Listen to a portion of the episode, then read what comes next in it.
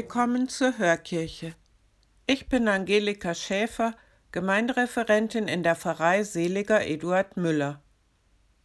Gerne möchte ich heute mit Ihnen das Evangelium des kommenden Sonntags hören und uns davon ansprechen lassen. Jesus erzählt darin eines von seinen vielen Gleichnissen. Vordergründig geht es um das Thema Besitz und Warnung vor Habgier aber bei genauerem Hinhören entdecke ich eine Einladung zum guten und erfüllten Leben in der Nachfolge Jesu. Hören Sie selbst.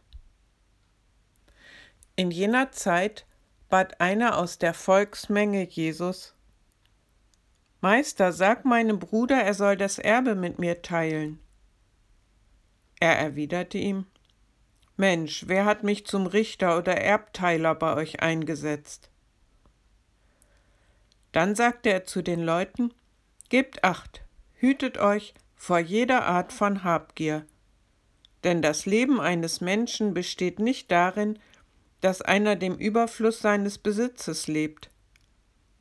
Und er erzählte ihnen folgendes Gleichnis. Auf den Feldern eines reichen Mannes stand eine gute Ernte. Da überlegte er bei sich selbst, was soll ich tun? Ich habe keinen Platz, wo ich meine Ernte unterbringen könnte. Schließlich sagte er, so will ich es machen. Ich werde meine Scheunen abreißen und größere bauen.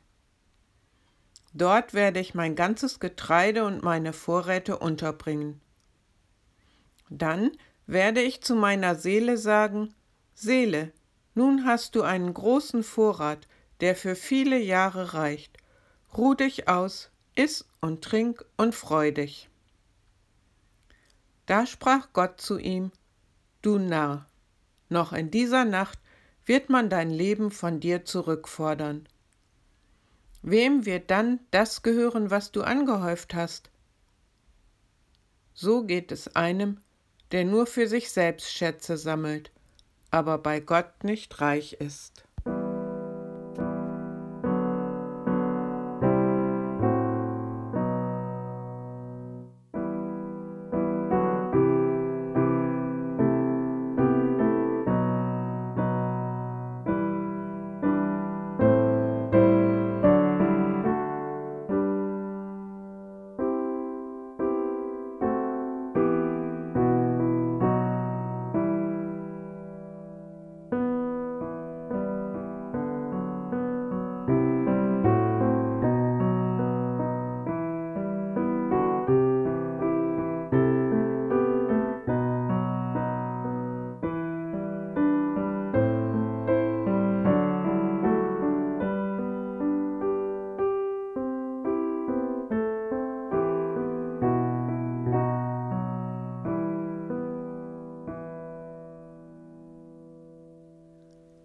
Der Mann im Gleichnis hält ein Selbstgespräch. Was soll ich tun? Ich weiß nicht, wo ich meine Ernte unterbringen soll. Fast klingt es ein wenig verzweifelt. Aber bald hat er die Lösung. Ich werde meine Scheunen abreißen und größere bauen. Der Mann verharrt im Selbstgespräch. Er bleibt allein und lässt niemand anderen an seinen Überlegungen teilhaben. Er spricht zu sich selber Nun hast du einen großen Vorrat, der für viele Jahre reicht. Ruh dich aus, iss und trink und freu dich des Lebens. Ich frage mich, hat der Mann im Gleichnis bisher keine Gelegenheit zum Ausruhen gehabt? Hat es ihm an den kleinen Freuden, an gutem Essen und Trinken gefehlt? Konnte er sich keine Mußestunde leisten? Wohl kaum, denn der Text spricht ausdrücklich von der guten Ernte auf den Feldern eines reichen Mannes. Jesu Warnung gilt dem fortwährenden Kreisen um sich selbst. Er kritisiert, dass der Mann aus dem Selbstgespräch nicht herausfindet, in den Dialog mit seinen Mitmenschen, mit Gott, mit der Schöpfung.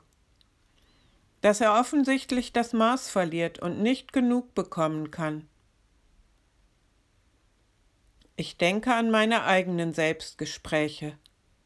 Habe ich wirklich keine Zeit, die öffentlichen Verkehrsmittel zu nehmen, statt mit dem Auto zu fahren?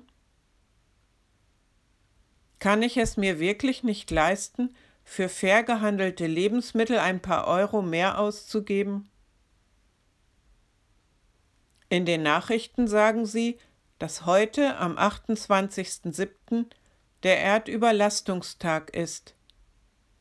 Habe ich genug Augen und Ohren für all das, was ich konsumieren, sehen, lesen, erleben will? Ich erlebe aber auch die anderen Geschichten. Heute Morgen zum Beispiel, nach dem Werktagsgottesdienst. Eine Frau hatte reichlich Zwetschgen geerntet. Dieses Jahr sind sie besonders gut.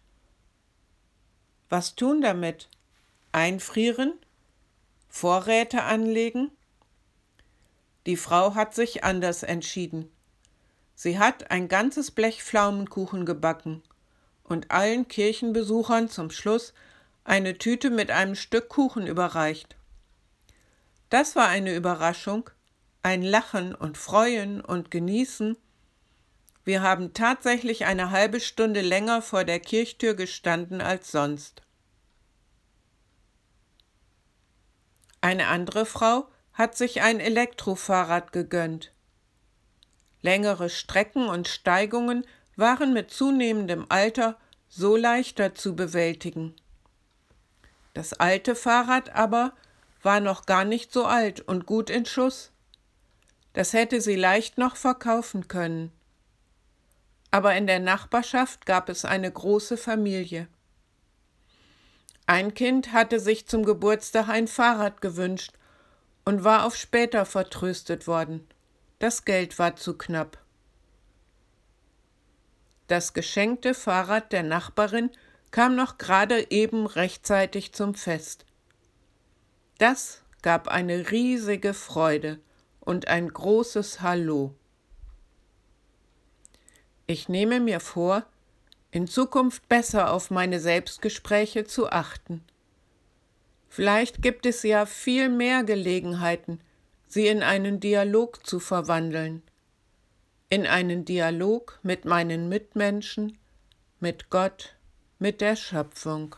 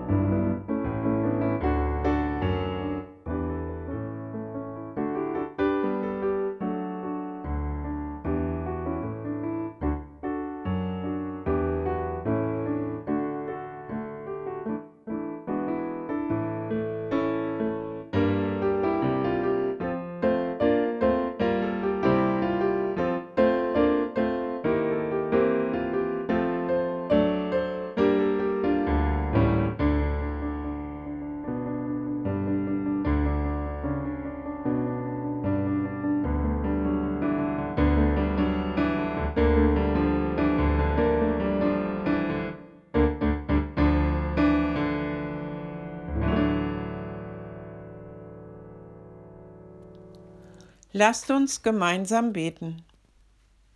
Guter Gott, wir danken dir für alles Gute in unserem Leben. Hilf uns, die kleinen und großen Freuden dankbar wahrzunehmen. Gib uns einen aufmerksamen Blick für die Menschen in unserer Umgebung, für deine liebende Gegenwart, für die Schönheit deiner Schöpfung. Wir bitten dich aber auch für alle Menschen, die in Existenznot geraten sind, die schon lange vergeblich eine Wohnung suchen, die nicht wissen, wie sie den morgigen Tag bewältigen sollen. Wir beten für alle Opfer von Gewalt, und für alle Menschen, die im Krieg unermessliches Leid erdulden müssen, in der Ukraine und an vielen anderen Orten unserer Erde. Wir bitten dich für die Hungernden und für die Kranken und für alle, die trostlos weinen auf dieser Erde. Zu dir rufen wir, denn du bist der Vater aller Menschen. Mit den Worten beten wir, die Jesus uns gelehrt hat. Vater unser im Himmel, geheiligt werde dein Name, dein Reich komme, dein Wille geschehe, wie im Himmel so auf Erden.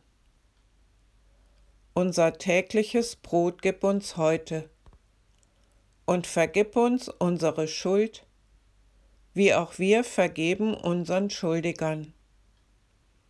Und führe uns nicht in Versuchung, sondern erlöse uns von dem Bösen.